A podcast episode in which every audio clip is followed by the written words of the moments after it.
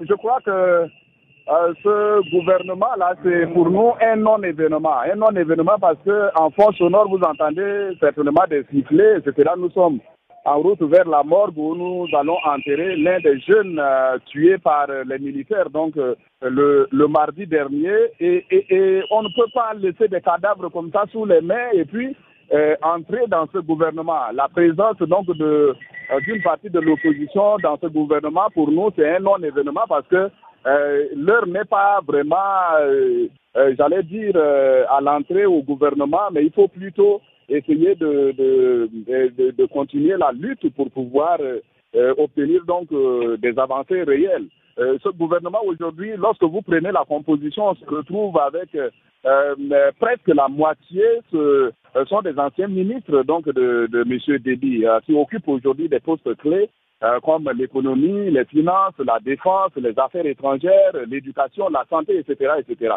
Euh, donc, euh, les, les, une partie, une petite partie de l'opposition qui est entrée là à occuper des, des postes qui, en réalité, ne reflètent rien de tout. donc, ce gouvernement, pour nous, c'est plutôt une sorte de remaniement ministériel. C'est pas un gouvernement parce que normalement, après la mort de Dédé, on devait mettre sur pied un bon gouvernement d'union nationale de transition pour pouvoir préparer euh, les élections à venir. Et aujourd'hui, se retrouver dans des petites combines pour mettre sur pied euh, un gouvernement qui n'en est pas un, ça veut dire qu'une fois de plus, après 18 mois, nous aurons des, élections présidentielles ou bien des élections législatives qui n'auront absolument aucun sens. Mais les conseils euh, militaires de transition prônent euh, l'ouverture. Euh, c'est comme ça qu'il a fait appel à toute l'opposition pour prendre part à ces gouvernements. Et le fait que certains figures de l'opposition ne figurent pas dans ces gouvernements, c'est le fait de leur refus de participer à ces gouvernements, justement.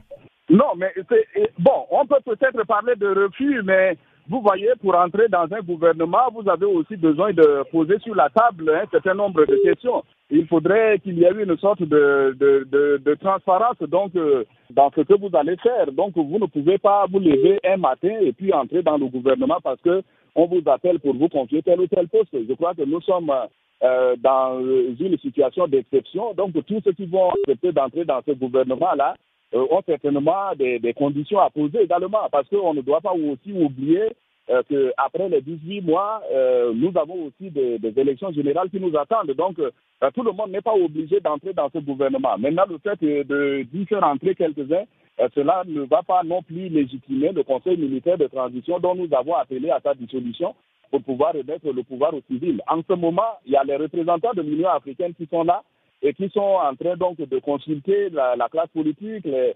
différentes parties prenantes pour pouvoir les écouter, euh, leur, recueillir leurs avis par rapport euh, à la transition en cours. Et c'est dans ce cadre-là, pendant que euh, la mission de l'Union africaine séjourne encore ici, qu'on se précipite pour mettre sur pied un gouvernement de transition qui ressemble beaucoup plus à un remaniement ministériel. Et quelles sont les propositions que vous formulez justement pour arriver à sortir euh, le Tchad de, de, cette crise euh, après la mort euh, du président Idriss Déby?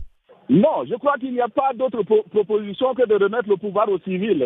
Aujourd'hui, les généraux, les 15 généraux qui forment ce qu'on appelle le Conseil militaire de transition pris le, ont pris le peuple en otage.